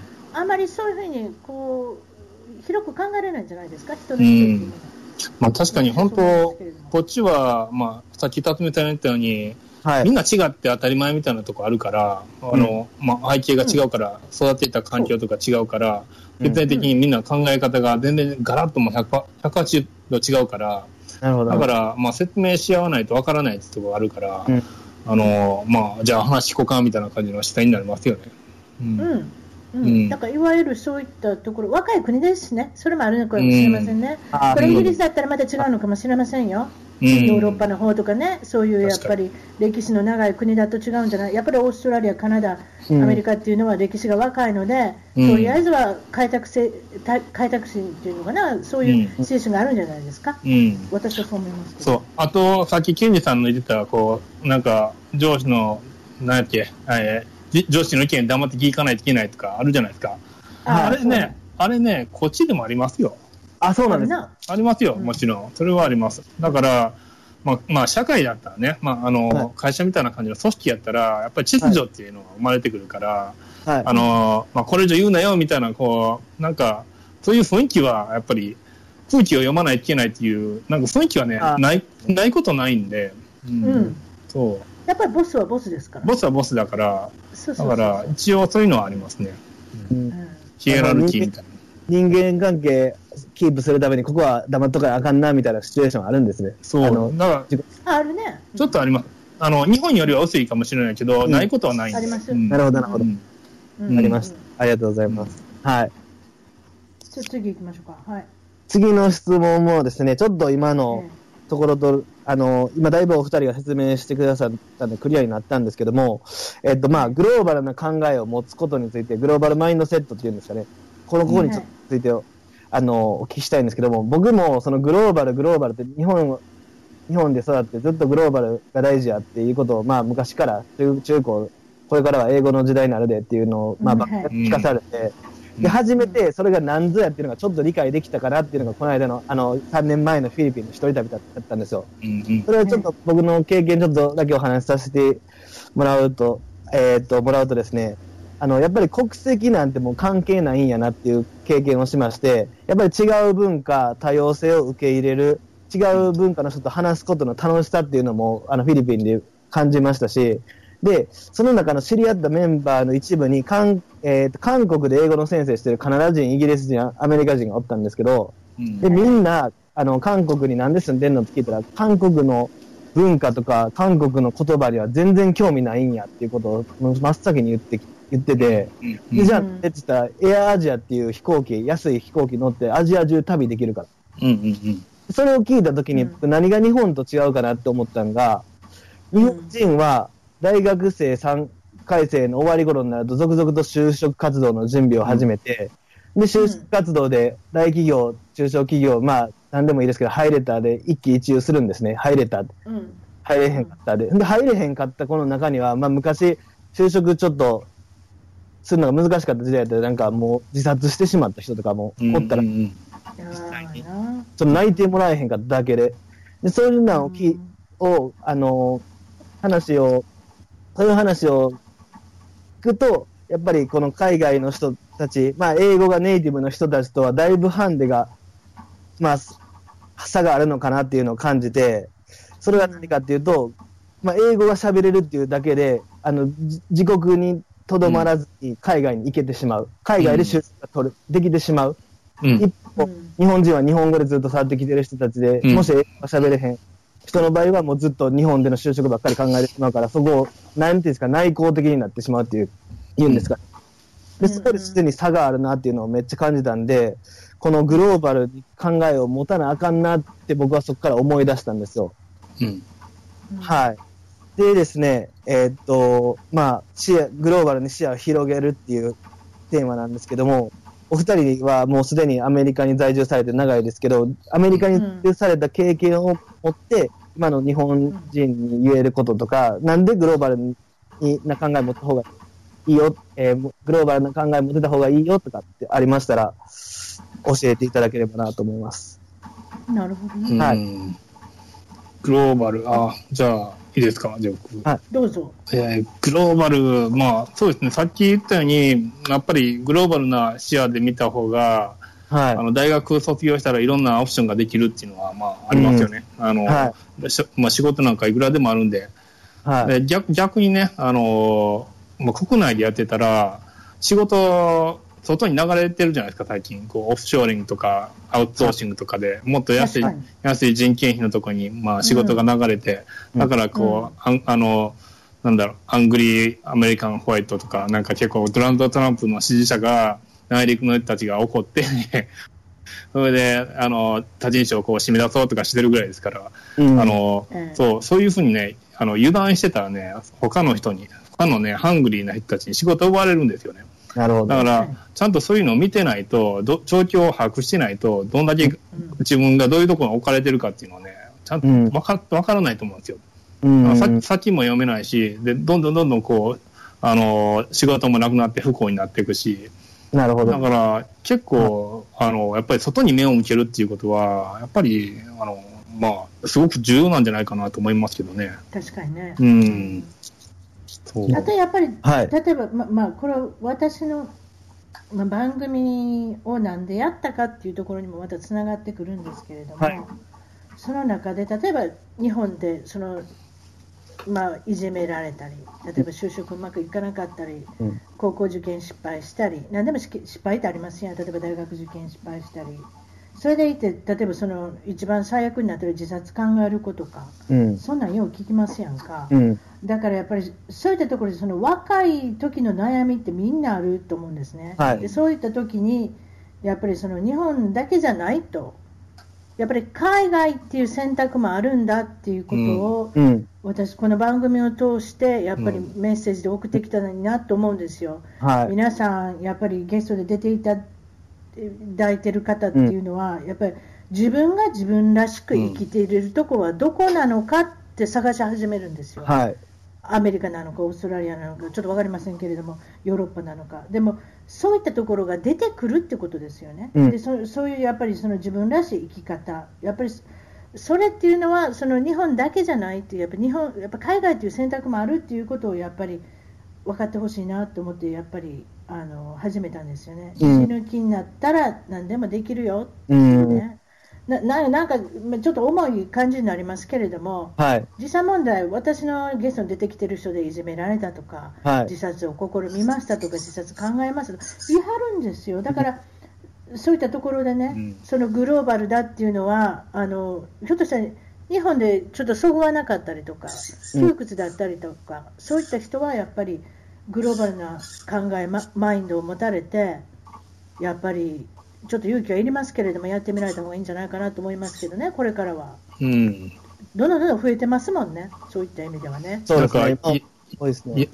や病んでる人は天地療法とかいう言葉もありますからね、なんか。あの、で、本当に場所住む場所を移したら、ね、それだけでなんか病が治るとか、そういうこともあるかもしれないんでね、確かに。うんうんまあ確かにね、そういうのあるかもしれませんよね。うんだからやっぱりそういうのをどんどんどんどん番組通じてやっぱり広げていきたいなと思うのは私の使命でもあるんですけれども、なんかそんな感じですかね、グローバルのマインドっていうのは。うございます。そうですね。もうこの番組聞いてるリスナーの方で多分海、まあ僕みたいに海外行きたいとか思ってる人多分めっちゃいると思うんで、多分勇気もらってると思います、皆さん。はい。僕あ、そうですか。僕もそうだとありがたいです。はい、僕もそのリスナーの一人であると思ってますし、はい。うんあ、すごく、すそうですか。ごくも毎回勉強にさせて、勉強させてもらってます。はい。うんありがとうございます。ありがとう何欲しい？なんか孝太郎か？あ ドローン欲しいです、ドロドローンか。次行きましょうか。ーン。はい、お願いします。えっ、とですね、じゃあちょっとですね、次、今、ちょっとシリアスなテーマでしたけど、次はですね、まあ、まず自己主張のことについて、これはちょっとシリアスっていうよりかは、僕のただの、これもストレートタイプなんですけど、やっぱり、あの、フィリピン行ったり、あの、まあ、ちょっと、あの、な、例えばですね、ナイトクラブに行ったりとかしたときに思うんですけど、外国の人ってやっぱダンスめっちゃうまいんですよ。で、それはあんた、うんはあんた、うまい人見たんだよ。これね、僕ほんま偏見かもしれないです。ほんま日本人の人でも多分ダンス上手い人めっちゃたくさんいると思うし、うんリスナーの人こいつ何言ってんのと思ってほんま申し訳ないんですけど、あの、幼少期からね、やっぱりあるんですか、そのダンスの授業とかって、なんか勝手に音楽乗り流れ出したらみんな乗るじゃないですか。あの、あまあ、確かにそのあるある。ダンスが上手っていうか、ダンスが好きな人の人口多いかもな、うん。なるほ確かに。でもそのダンスが上手っていうのに関したら、うちの旦那、下手くそですね。みんなが、タコ踊りみたいなことしてますね。それでもでも気にせんと乗るでしょ。確かにでもそうやなでもやっぱ私よりも嫌いやね、やっぱ踊るのでも。あ、そうですかうん、例えばその、は日本のイメージからしてね、はい。あの黒人の人が全員踊れるような気してません、オタクら。あーでもくらいとまた私もすごい喧嘩売ってますね。いやいや、そんなことないです。いや、でも、いや、そんなことない。私、そんなことないっていう事実をいろいろ見てるんですよ。踊れませんよ。あ踊れない方でも。いるんですか、やっぱ。ええ踊れ踊れない人もいっぱいいます。はい、お前何してんねんみたいな踊り方してる人いっぱいいますよ。じゃあ別に特別幼少期から授業にダンスが組み込まれてるとか、そういうわけではないんですよ。でもね、例えばそのダンスのクラスを取りたかったら、うん。もうあれじゃないですか、どんどんどんどんクラスが取れるとか、小さい時からできるとか、その好きな子はどんどんそういうクラスとか取れるんじゃないですかね、日本と比べて。うん。僕あの、あれになっちゃいます？なんか、あ、うちの娘たちはなんかダンスのクラスあったって聞きましたけどねでも、みんなが、うんみんながみんなあるってことないと思うけど、僕ね、その大きな点はね、聴いてる音楽が違うからなんちゃうかな。ああ、子そう。供の時から。あ、それはあるうん、だわ。から日本やったらほら、うんあのね、あの、J-POP 聴いてるじゃないですか。で、は J- J-POP って大抵ダンサブルな音楽じゃないじゃないですか。うん。でも、こっちの子を聴いてるのみんななんか、結構ダンサブルな、ね、あの、曲ばっかり聴いてるから、確かにな。こう必然的にこうリズムが体にあるんですね。こう確かにな、ブルーノ・マーズのリアーナそうそうそう、そうう。そうそう、そんなんだからね。そういうこっちゃ、ドレークやからな。そう、ドレークとかね、そこら辺ですから。うん。なるほど。うん確かに、あれですね、踊る機会多いですね、こっち、うん。私、こんな年になりましたけど、踊る機会っていうのは確かによくありますね。はいうん。あと、踊っても、例えば人前でいあの踊るじゃないですか、そんなんでも、あんまり恥ずかしがらない。ですね。恥ずかしがりませんね、確かに。みんななんか、うんもうバカ騒ぎするのがなんか美徳みたいなとこあるから。アメリカ人は、まあアメリカ人限定かもしれないけど、こっちにいるとものすごいもうお祭り上手なんですよね。お祭り好きですよ、だから。それは言えてますね。どんな感じですかお祭りっていうのは、僕の中のお祭りって日本でいう盆踊りみたいな感じなんです。どんなお祭 あのね、高校とか中学とかでも、なんかね、何かにつけね、こう、バカ騒ぎするんですよ。例えば、確かに。ホームカミングっていうのがあるんですよ。あの、年に1回ねあの、うんフットボールのゲームがあるんですけど、その時はね、あの、ホームカミングウィークって言って、りはい。あの、まあ、お祭り騒ぎになるんですよ。学学園祭みたいな感じで。えーそれで、それで、その、最後の、その、ホームカミングウィークの最後の日に、はいあの、うんフットボールの試合があるんですよ。で、はいそこでもうチアリーダーとかバカ騒ぎして、あと音楽とかバンすごい流れて、うん自分のそうそう、自分のチームを応援するわけですよ。えー うんそまあ、そ、そあとね、あの、何かに来てね、あの、ラリーとか言って、なんかう、ん。ティーンスピリットっていうのかな、こう、なんか、自分たちのクラスの年代を、はい。誇りに思わせるような、なんかそういうイベントがあったりとかして、うん。その時に僕は、まあ、クラスオブ93やったから、あの、93年に卒業したから、93、93とかってなんか、もうしぎりにね、みんなでね、あの、確かにようそういうことやりますね、スポーツイベントでもなそうそうそうそう。なんかそういうなんか連行するっていうのかな、そういう連勝するっていうのかな、そう。なんかそういう言葉をよく言うすすごい、なんか、そうありますよね、そういうなんか、あの、うん。まあ、特にね、そういうバカ騒ぎイベントがね、こっちの学校、めちゃくちゃ多いんですよ。なるほど。だん、だななんか言ったら USA、USA とか言うてませんでなるほど、なるしほど。そう。選挙の時えぐいっすよね。選挙の時叫びまくってますもんね、みんな。そうそうそうそう。うん結構ね、そういう教育を受けてるからかな。うんなるほど。確かに、うん番組始まる時も、番組始まる時もなんか叫びますよね。エレンショーとか見てたら。ああ、ね。あびっくりした、私のこと言ってるのかと思っちゃいますよ。番組始める今度から叫びましょうかね、私もね、エレンさんみたいな。うん次行きましょうか。はい。えーっとですね、ちょっと待ってください。次の質問。あ、これはですね、また、あの、アメリカの文化についてなんですけども、スポーツのシーズン制についてちょっとお聞きしたいんですね。で日本では、あの、幼少期には様々なスポーツを経験させる親はたくさんいますけど、高校生とか中学生になると、中学生とか高校生になると、一つのクラブに特化して取り組む傾向にあります。一方、アメリカではシーズン制が採用されていて、あそうね。この時期は野球やってる、この時期はアメフトやってるとかってじゃないですか。うんそのうんシーズン制のメリットを僕はすごく感じるんですけども、逆にシーズン制をすることのデメリットがあるとしたら、なんか教えていただけるかなと思います。はい。どうですか、ケントさん。いやー、僕は、そうですね、シーズン制ても、まあ、クロスカントリーぐらいしかやってなかったからな。あ、クロスカントリープレー。なるほど。いや、クロスカリククロスカントリー、あの、まあ、ランニングなんですけど、あ、スキーじゃない方好きじゃない、あの、走る方はい。なんですけど、うんそれだけやったからな。でも、よく、確かに言われてみたら、はい。あの、アメフトやって、レスリングやって、とか、そんな感じにやってましたね、なんか。年中やれますよ。年中やってますだからうち、うちの娘とかだったら、テニスやって、次ソフトボールやってますよね。うん。うん。だからこ子供によりけりですけど、例えばその NFL のね、フットボールのプレイヤーなんかだったら、ベースボールやってる人必ずいるんですよ。うん。あ、そうなんでね。フットボールを次にやる。だからどっちもあれじゃないですか、うまいこといくんじゃないですか。だから潰し効くじゃないですか。フットボールプレイヤーになれなかったら、ベースボールで拾ってもらえるかもしれない。なんかマイケル・ジョーダンは、あれですよね、あの、NBA 卒業した後、なんか、あの、シカゴホワイトソックスかなんか入ってましたもんね。確か。あれね、お父さん死なはった時にね、お父さんがはい。もともと野球選手になってほしかったあんです。そうなんですか？それでお父さんが急にあれで殺されたかなんかですね。あ、そうやっけ？確か若い時に死なはったんです、うんうんでその時にお父さんが言ってたから僕はなるって言って、うん NBA, あの NBA の勝手に辞めて、うん。ホワイトソックスの2軍か3軍か4軍かなんかしなくてめちゃめちゃすごいもう下の方に行かはったんうんうですよ、ん。うんそう。でそれでおいや私の友達がたまたまホワイトソックス、マイナーリーグに入ってた人を見つけまうん。でその人が言うにはあのバスバス取り替えたんですって。マイナーリーグのバスってめちゃめちゃ汚くてボロなんですよ、えでも NBA のそはい。のスターのマイケル・ジョーダンが入ってきたときに、このバスあかんな、俺買うからみんな乗ろうって言って、えー、え。それ、それはバスの1個一個か2つぐらいもう軽くポケットマネーで買えますよ。乗れへんで、俺そんなんやったら買えん、そうだって NBA で3日働いたらだってバスくらい買えんねんから、うんうん。だからそんなんでこうだって言ってて、うん面白かったですね。お結局ーでもならないんですよね、メジャーリーグは。うん。そうそんな感じですね、はいシーズン制っていうのは。で、でシーズン制ね、あの、めっちゃいいなと思うのが、ね、やっぱり、その潰し効くっていう点と、他のスポーツの動きを覚えることによって、今やってる、どっちが多分、どっち、こどっちの方が好きあると思うんですよ。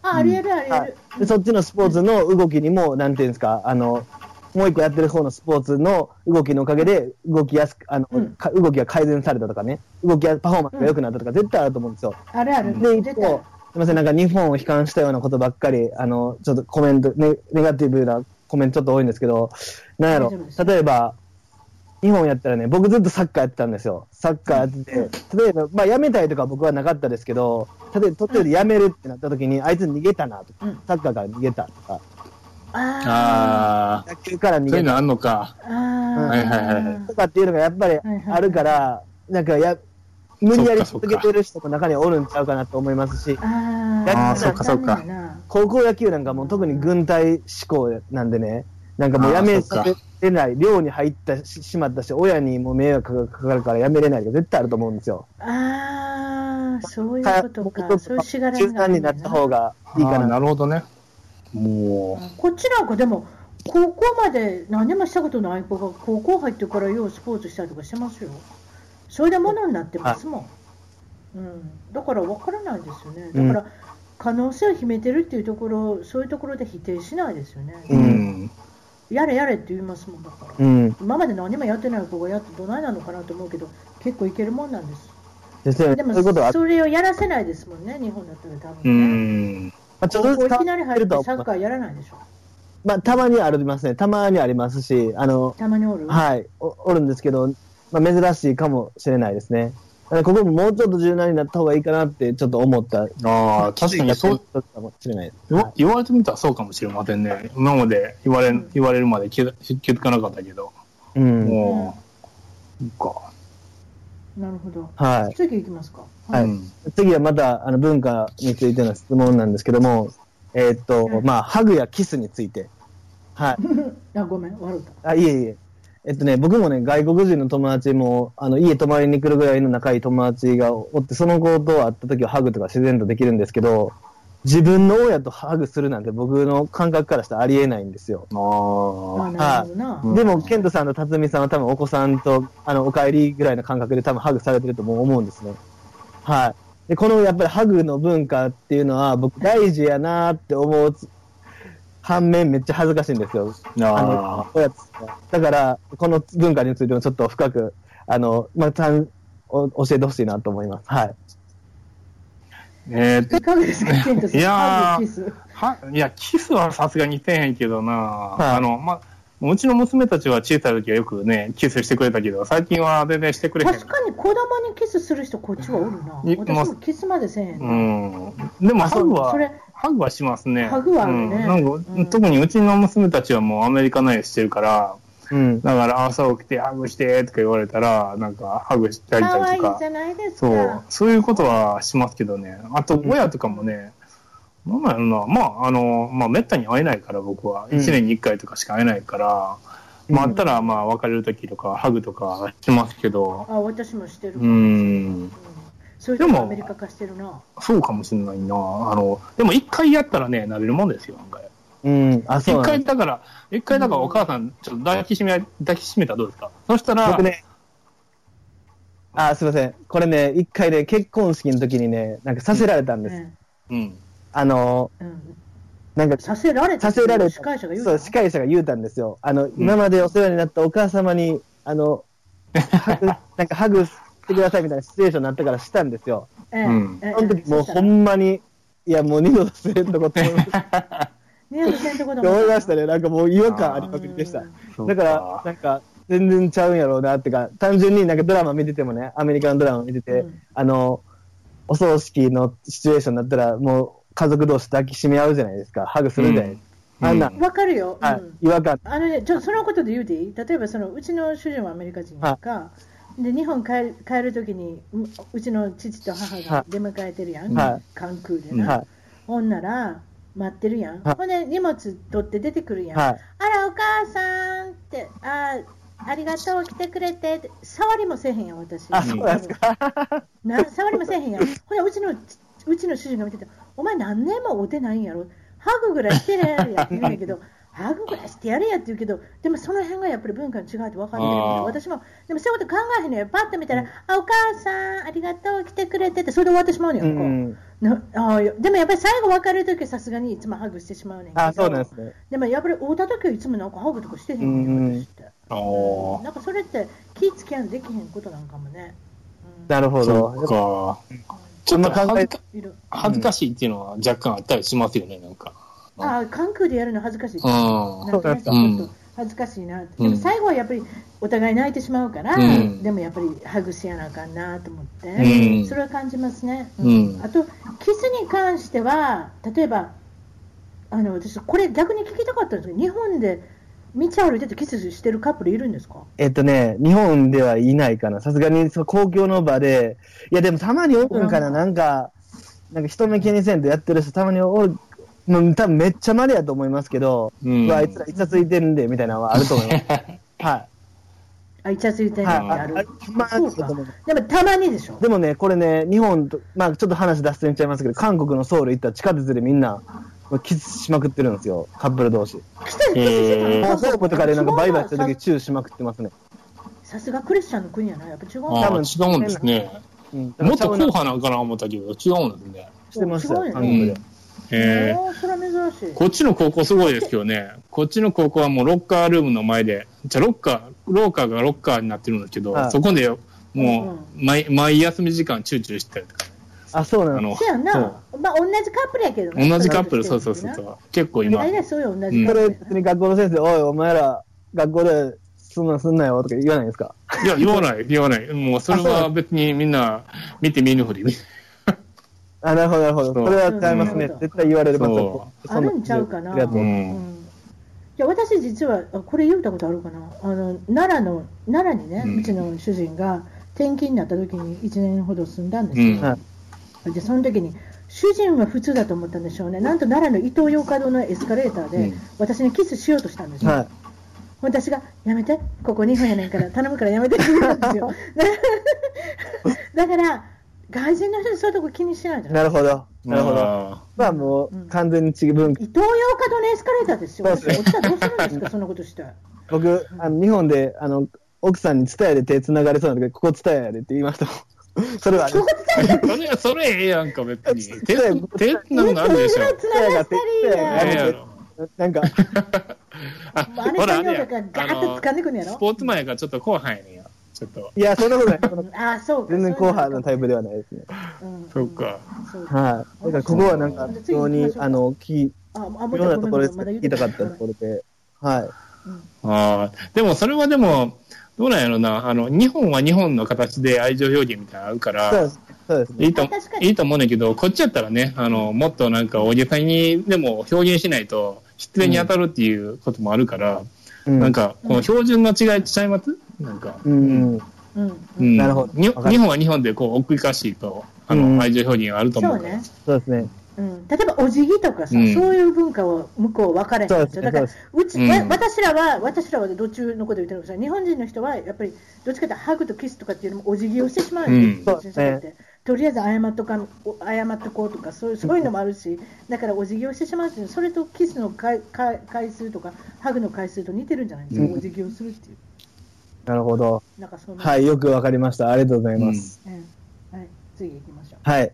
じゃあ次はですね、えーっと、次、日本人の謙虚な姿勢についてっていうこと、テーマにちょっとお聞きしたいんですけど、あの、はいまあ昔なんかフェイスブックかなんかで、なんか謙虚日本人の謙虚な姿勢っていうのは海外で通用しないみたいな記事を見たんですね。で、えそうで。僕は別に謙虚なのはええんちゃうかなって思ってるんですけども、聞きたい内容としてはですね、まあ外、先ほどのあの主張するっていうところにもつながるんですけど、主張、外国では意見を主張することや、あ意見を主張することが美徳とされるというテーマに類似するのですが、日本は謙虚であり、尊,、えー尊敬、謙遜することですね。謙遜することが良しとされます。例えば外国、僕の経験で言うとね、例えば僕の経験で言うと、えっと、外国人の友達に、ケンジ、your English is getting better とか言われたら、なんか、I'm trying to my best みたいな感じで返すんですよ。うんただ、日本人の人に、わあ、西山さん、英語喋れるんですね、みたいな言われたら、いや、そんなことないです、大したことないですっていう、こう、絶対こう返すと思う。はい。はいうんこの違いについても、自分でもなんか、なんでこうなるんやろっていうのも思いますし、あと、そうですね。だから、なんで、この感じで言うと、謙虚であることが、あの、まあ、お二人の場合だとアメリカですけど、アメリカではうん美徳とされないっていうのはよく聞くんですけど、実際どうなんかなっていうのをちょっとお聞きしたいですね。謙虚であること、尊敬、えー、尊敬すること。すみません、謙遜。うん、謙遜ね。うんはい、どう思います？どうですあかーっとね、僕は生ね、活してえっと、最近ね、なんかあの、日本の文化をすごい尊敬してくれる人が結構アメリカでも増えていったと思うんですよ。あのあの、すごい奥うか奥ゆかしい、あの、日本の文化に興味があるっていう人がすごい多くなっていってるから、はい。なんかそう西西海岸。西海岸、東海岸とかね、あの、はい。まあ、結構外国の文化に興味がある人たちは、でそそういう人たちからしたら、その日本人っぽいこう奥ゆかしい振る舞い方っていうのは、いい風に捉われるんですけど、うん。一般的にね、あの、まあ、この謙虚な態度っていうのは、なんなんやろな、うん。こう、あの、やっぱりネガティブな感じに取られるっていうのはありますよね。うんあの、ああの、俺は全然そんなことないよって言ったら、アメリカ人からしたら、I'm, I'm sorry とか言って、なんかこう同情されるような。なるほどで。うんであ、そう、あんた大したことないのごめんね、うんかわいそう。そ うそう。だからちょっとなんかやっぱり、ネガティブな感じですよね。なんか、例えば、うん例えば、うんあの、謙虚のあり方も、ちょっと僕、日本人としてもどうかなと思うのが、例えば、あの、子供が褒められた時に、いや、全然そんなことないですよ、とか言うと、逆になんか、その、その子供に対して、なんか、あの、子供は褒めてほしいのに、下げてることも、うんことにもつながるし、うんうんうん。あとあとチームで部下とかがね、言っても、あの、僕が、まあ、上司として褒められても、いや、このチーム全然すごいことないんで、とか言ったら、その部下にも申し訳ないし、なるほど、なるほど。だから、だから、あの、そこもね、そういうこと考えたらすごいネガティブな行為なんですよね。はい。だから、あの、アメリカ人はあんまり、あの、そういうネガティブな行為はしなくて、いつもこうポジティブでいたいっていうのがあるから、うんだから確か、にそういう意味でもやっぱり謙虚じゃないんじゃない？ですか。なんか、俺はすごいねんよ、みたいな。で、人を見下すような感じじゃなくて、うんあの、み、みんなすごいねんよ、俺もな、みたいな。そんな、うん そんな感じの、あの、姿勢なんじゃないのかなとか思いますけど。だから、それ、謙遜することによって間に捉えてしまうんですよ。うん。だから、だから僕で大したことないですよ。あ、大したことないのごめんなさい、うんそうだったの知らなかったわとか、例えば子供でもそうですやん。日本人って自分の子供褒めちぎりませんやん。うです褒めませんね。あんまりそんだからこね、アメリカ人のあの親御さんみんな自分の子供そう、そうそうそう。もううちの子すごいのよ。もうえあ、そうですか、ってまたこのおばはん言うて 日本に日本人の僕らからすると、ものすごい 言ってんねんこいつみたいな感じで思う思うことも多々ありますけども。ー、なるほど、なるほど。それが結構一般的や。そんなこと言うて東大行けへんやろみたいなね、なんかそういうとこありますけれども。そうそうそう。うん。なるほど。うん、でもなんかそういうとこありますよ、うん。でも褒めちぎってなんぼみたいななんか。でもまあどっちの方がいいのかって言ったら、まあ、特に子供に関しては、それは人の前で自分のことを悪く言われるの嫌でしょうね、ううんちの子供なんてできなくてうん。横でと子供聞いてたら本当に捉えますもん、うん。例えば子供だったら。そうそうそう。ね、だから、そういったことでは、あほ他の親御さんにも褒めてくれてんねんなって思った方がまだいいんじゃないでしょうかっていう文化ですね、うん。どっちかよその子、すあすみません、よその子ももちろん褒めますよね。よその子に対してももちろん、わすごい。あ、よその子にも褒めますよ。ですよね。そう、そ確かによく褒める国。う。ん結構あの、リップサービスがすごい多い国なんで、なるほどあちょ確かに多少信用できないんですけど、アメリカって。あなるほどリップサービスがあまり多いから。本気にしちゃダメそう。あまり本気に。心中とないように。あそう。あ、そう。わかった行く、絶対そのパーティー行くからなとか言って、言うときなんか出てこなかったりあそれそれようあんねん。それようあん すごいねん。行くでーそうそうって、飲みに行こうなーとか言って、そう行く行くそんなん言うて、そんなこと、そう、行く行く詐欺です。口約束ばっかりしてんねん。口約束ばっかりしてんねん。そほぼペシャル。それでもねほぼヨーロッパはそうでもないらしくて、だからヨーロッパ人から、ヨーロッパ人からしたらアメリカ人がものすごい腹立つんですって、それで。えヨーロッパ人は結構正直にズバズバ言うドイツ人とかなうんドイツ人とか正直そうやからそうズバズバ言う明日からほんま、ほんまに明日飲みに行くからな。そうそうそうそう。んでもこれイタリア人入ってきたまでやああ、るそっか、そうやな。あれも結構いい感じな感じ。うん、ああいうラテンの方が入ってきたらちょっとそうかもしれなるけどねうん。うん面白いですねうん。じゃあ次行きましょう。うんはい、ごめん。えーっとですね、次はですね、えーっと、まあ、シンプルなんですけど、お二人も海外経験、お二人とも20年超えられてるということで、まあもう化石のようになって生きてます。いえいえいえ、そんなことなんです。もう、憧れですけど、僕からすると。お二人は、今の、今の日本は、どう、びっくりした？あごめん、ワンちゃんが、ワンちゃんが叫んでごめん。今の日本はどう映っているでしょうか？お二人の日本から見て。あ、お二人、視点から見て、すいません。はい。えーっと、どうやろうな。えー、これ一番難しい質問ですね。どう映ってるか。一番難しいですね。日本のうんいいところとか、まあ、いいところももちろんあるとは思うんですけど、変わらない、こう変わった方がええねってとこあったら。あー変わった方がええのか。はさっきの言うてるやつちゃうの？例の謙遜しすぎるとい。か。はい。謙遜しすぎる。例えば、うん、うん、例えば、子供に対して褒めるのはいいと思うんですよ。うん。可能性をこう信じさせるっていうか、ビリーブのこの私、ビリーブって言葉すごい好きなんですけれども、うんうんはあの何でも可能性をこう信じ信じてもらいたいっていうか、子供には、うん。だからそういうことによって褒めるっていうか、豚もおだてりゃ木に登るじゃないですけれども、そうやっていく教育って私は好きですよ。なるほど。だから日本人の人ってもっと褒めた方がいいんじゃないですか。その男女関係でもそう、夫婦でもそう、例えばその、あのーよう聞きますやん、だから家の中で喧嘩したりとかして、口聞けへんとか、はい。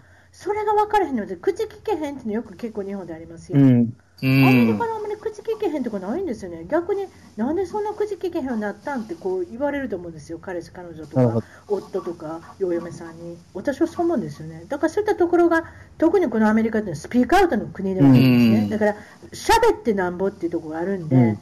日本も少しずつそういうふうに変わっていくんではないのかなと思ってるんですけど、うんいかがでしょうね。ううんん。なるほど。もう少しコミュニケーションを取れれば、なんかうまくいくのになってとこがあるんですよ。褒めてあげるってことに関しても、例えば、この間ね、あの誰やったかな、あ誰やかな、私、友達と喋ってて、うちの旦那褒めてくれないんですよって言ったの、はい。で私が、褒めてあげなさいよって言ったんですよ、その人褒め方知らないんじゃないですかって言ったうん。あなたがめちゃめちゃ褒めたら、あ褒められるって気持ちいいなって思うから、あんたのこと返してくれますよって、うんそれまでは一生懸命自分で頑張って、相手のその夫夫やっておあの旦那さんのこと褒められたらいかがですかって言ったんですうん。そしたら、そんなこと考えたことなかったって言ったんですよ。結局女、女性はリードされる男性についていく方だから、うん男性が褒めるもんだってその人は思ってたんですよ。女性は褒めなくていいと思ってたんですよね。そうじゃない。褒めてくれない人に褒めてもらおうと思ったら自分から褒めればいいんです。そうすると気持ちがわかるんで褒めてくれると思うと。思うんです。だからそういったコミュニケーションの仕方がうん。少し、あのスピークアウトされた方がいいかいいんじゃないかなと思うんですけど、どうでしょう？そっか、コミュニケーションは確かにそうですね。なんか、やっぱりその、維新伝心の文化っていうのはあるから、はい。なんやろ。確かに。あやっぱりその、話し方とか、あのね、こっち来て思うんですけど、一番ね、うんあの、違うことが、まあ僕も全然できてないんですけど、あの、お親が子供にめちゃくちゃ話すんですよ。はい。ものすごい、い。ものすごいね、情報量で話すんですよ。うん。で、あの、うんなんか小さい子にね、あの、なんか、なんか悪いことしたら、なんでそれをやってはいけないのかとか、もう事細かく説明して、で多分ね、あの、アメリカ人が喋るの上手なのはそういうとこだったりするのかなとか思思うんですけあど、確かに説明上手ですね。うんなんか訳を説明するの上手そうそうそう。だから親、親にそういうふうに、あの、否定されることなく、あの、はいちゃんと論理的にこう説明、言葉すごく多多く説明してもらうことによって、なんかね、その会話能力っていうのがね、自然必然的につつくと思うんですよ。確かうに。ん。で、僕、まあ僕も、まあ、だからさっきも言ったように僕全然できてないんですけど、アメリカ人と比べてみて、やっぱりそこが決定的に違うから、うん。まあ、あのまあ、まあそういうふうにちょっと会話のトレーニングしていくっていうのは結構重要なのかなとか思いますね。なるほどなるほうん。確かにね、日本日本やったら、お俺が言うんだからやめとけとか、うんお父さんやからね、はいお父さんが言うんだからやめとけとか、お母さんが言うんだからやめとけとか、別に訳言わない。言わない。わけわからんそうそうそう。わけわからんと小づかれたり、わけわからんと殴られたり、なんかあるんですそうよそうそう。別にそんないちいち説明しませんや、でも、お父さんが何を思ってるのか、お母さんが何を思ってるのかって聞きたいとう思う、うん。ん。だからそういったところで、わけわかった、ある程度説明されるっていうのは、非常に子どもの成長にあの助かる助けるんじゃないですかね、うん。自分が子供になった時に、はい。うんあ子供じゃない、親になった時はにね、うん。うんそなんかそういうのもあるんじゃないですか、確かにね、親の言うことは黙って聞いとったらええっていう時がありますもんね。言われる、うん僕言われたことありますわ、それは。はそうですね。うんうんあと僕、あの、アメリカにいていいなと思うことは、あのね、ユーモラスでやるっていうことが結構重要やなと思うんですよ。であ、確かにアメリカ人結構ウィットに飛んでるっていうか、なんか何か、何かに結構なんかちょっと、あの、ユーモア風に言ったりとか、あと、は全体的にこうリラックスしてますよね。こう、い。うん。なんやろ、もう力、力抜いて、あの、うんうん。まあ、人の、あの、失敗を責めないような感じで、うん。まあ、責めるっていうか、もっとなんか成功したものを褒めるとか、そういう感じで、それで常にこう笑いながら生活してるって、まあ、必ずしもそうじゃないんですけどね、うん。だからでも基本的に日本と比べてみたら、もうちょっとリラックスした感じがするから、確かにね、うん。そう。ユーモアを交えて、冗談を交えて、コミュニケーションを取ったりとか、はい。中にはその冗談の中にも本音が入ってそうるそうそうそうとか、そういったところのコミュニケーションの取り方が非常に上手ですうん。ね。、でさっきもさっきも言ったようにこう、お母さんが、まあ、前もなんかのビデオで言ってたんですけど、お母さんが病院でね、あの2歳児かなんかの、まあ、一番大変な時期ですよ。でうん。2歳児の男の子が、病院のこのロビーのあの床にこう寝転がってこうぐちゃぐちゃしてあの遊んでたんですよ。はいはいあの大うん。大の字になって、それを見たお母さんは、ええ。僕やったら、これはもう立ちなさいとか言って、明日のおやつあげへんよとか言って言うんですけど、でもそのお母さんは何を言ったかって言ったら、はい。あの、うん。いや、あなたそんなことしたら病院のお掃除する人のお仕事なくなるからやめなさいとか言って、ええそんな、なんか、ビットに飛んだような、あの、うん。ちょっとやめなさいっていうような感じで、ほんで、その子、その聞いた子は、くすって笑うような感じで、うん。じゃあ、分かってやめるみたいな感じになるじゃないですか。なるほど。だから、ちょっとなんか、おもね、面白おかしく、こう、やめなさいっていうふうに伝えるっていうのは結構重要だったりするんですよね。うん。確かにね、うんえそんな感じですかね。あ、すごいですね。うん。当時の人の仕事なくなるからってなるのですね。なるほどこれも、うんなんか、ものは言い方ですね、で本当。言い方次第でだいぶ。ぶ変わってくるから、そういうなんか会話術がやっぱこっち上手ですね、こっちね。そうですね。う。うんんだからそういったヒューモアとか冗談を交えながらおしゃべりできなかったら、やっぱり会社の上に立つ人とかでも上手ですよ、あの政治家の人でも上手ですよ、おしゃべりしてそうですね。必ずそういうヒューモアを交えながら、人のリーダーシップに立っていくそうそうそうそう。ん、リーダーシップの立ってる人はやっぱり、あれですよ、リーダーの人は上手ですう。あの、やっぱりヒラリーん。さんは上手でしたね、あの、ディベートとか聞いててもなんか、トあトランプに対しての返しがなんか、キラリと光ったようななんか返しか返し方したりとか。確かに、うん。ああとあとライターがいいのを使ってるのかああ、そういうのもあるかもしれないけどね。えーラライターもライターありりますね。あれねせ政治家に関してはやっぱり、あの書く人がいますよね、うん。ライターさんが全然違うんじゃないですか、うん。そうですか。今日はそしたらあのこんな感じでいろいろたくさんおしゃべりしていただきましてわざわざ大阪の寝屋川から来ていただいてそしてケントさんもあのいろいろおしゃべりいただきまして質問に答えていただきましてありがとうございます。ケントさん言うとください。YouTube もうあれですもんね。ものすごい忙しいですけいや、あのこ今週ね、ちょっとね、あ休憩したんですよ。ちょっとサボってて。あの、ねちょっとその話、なんか、なんかカメラを変えたんですか？あカメラね。あそうそう。iMovie を変えてなんちゃらかんちゃらカメラをね、これにしたんですよ、これ。この、あもうちょっといいカメラ。ははははこれで最近撮影してるんですけど、はい。結構ね、ああれなんだか？セルフィーかなんかのスティック使ってやあ、そうそう、あの、それができるんですよね、カメラが。そうこれもできる、これもはい。こんなんもできる。そうああこれで。ああなたがめちゃめちゃ腕長いとかそんなんじゃなかった？そそれちゃう。いろいろ使ってますよ。セルフィースティックとか、こう、こうなんか伸びるやつとか。な何かなんかすごいですね、うん。なんかミュージックビデオ作ってるみたいじゃないですか最近、うんえうん、なんか最近ね、なんかいろいろ実験してるんですよ。うん。いろいろ実う験してるん。の、。あそうのか、編集ソフトもね、いろいろ、あの、買って、それでいろいろ遊んでるんですけど、パソコンも買いかなあかんな思ってて、あなんかでも、もう一つ言い出したらみんな買いやな そう、高い高い。お父ちゃん大変いっぱいお金儲けやまあ、んなもうす、もうすぐだからタックス帰ってくるまでもう、ほんま、何もできへんみたいな。春のボーナス。春のボーナス帰ってくるまで。そタクシー日本と一緒ぐらいじゃないですか？確か4月でしょ日う。本えっとね、日本は4月か。ね、確定申告でうんこっち。も4月15日でしょ、うんねそ大体一緒ぐらいですよね、うんそうそう。それまでみんなあれなんですよ、あの何でもできないそうひもじ。そうそうそんな感じ。ひもじを。それであの ウィンドウショッピングに明け暮れるとう。あんなそうそうそう。もうケントさんも大変ですよ。アマゾン .com にいっぱい行って。ねえ、ほんま。カートに入れるんですけどクリックがその次のクリックができない。そうそうそうそう。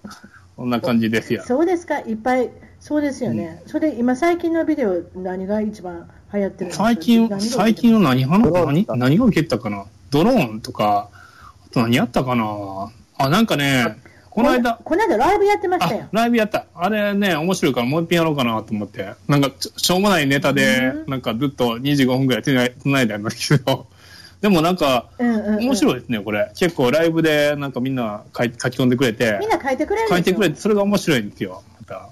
うん。ウォーキングデッドの話してますよね質問とかしてくれるソーチングデートの話ね、それで、みん。な、そん。なん。喋って2時間そう、なん。かゾンビやってるのにどん。な武器がいいですかとかいう質問して、しといたら、それでいろいろ書いてくれるん。ですよ、なん。か、これがいいですよとか言って。だからままた次もなん。か違うネタでやろうかなって考えてるん。ですけど、確かみん。な、でもゾンビ好きやな、男の人。ゾンビは。ね、ほん。ま、やっぱサバイバルやもん。ねそうやね、ほん。ま。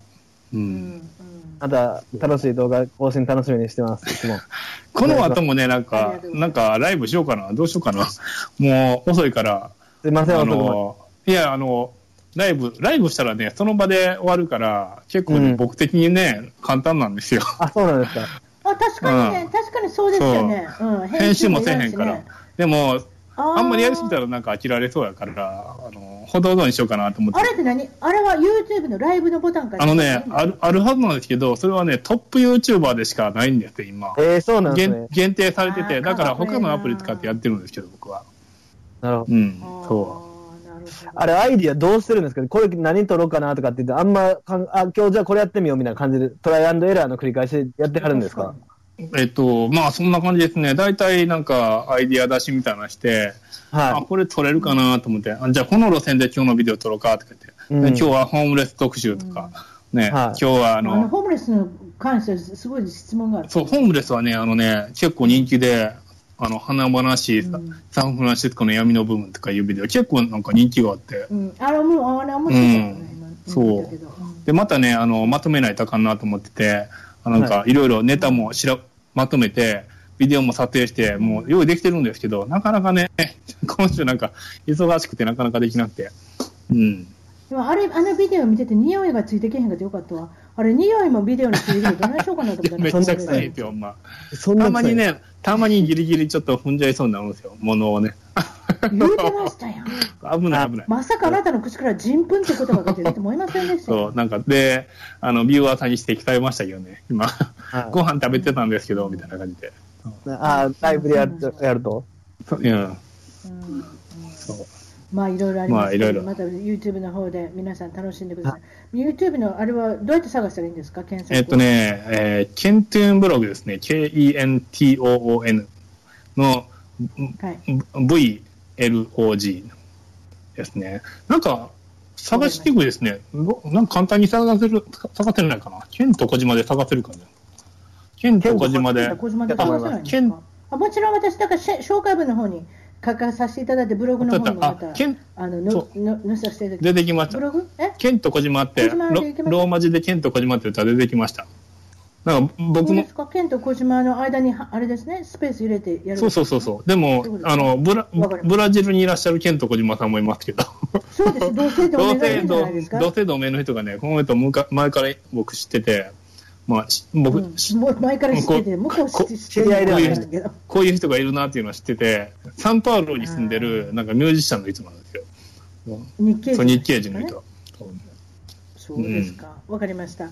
今日はどうもありがとうございました。ありがとうございます長いこと。はい。そんな感じで終わらせていただきます。失礼します。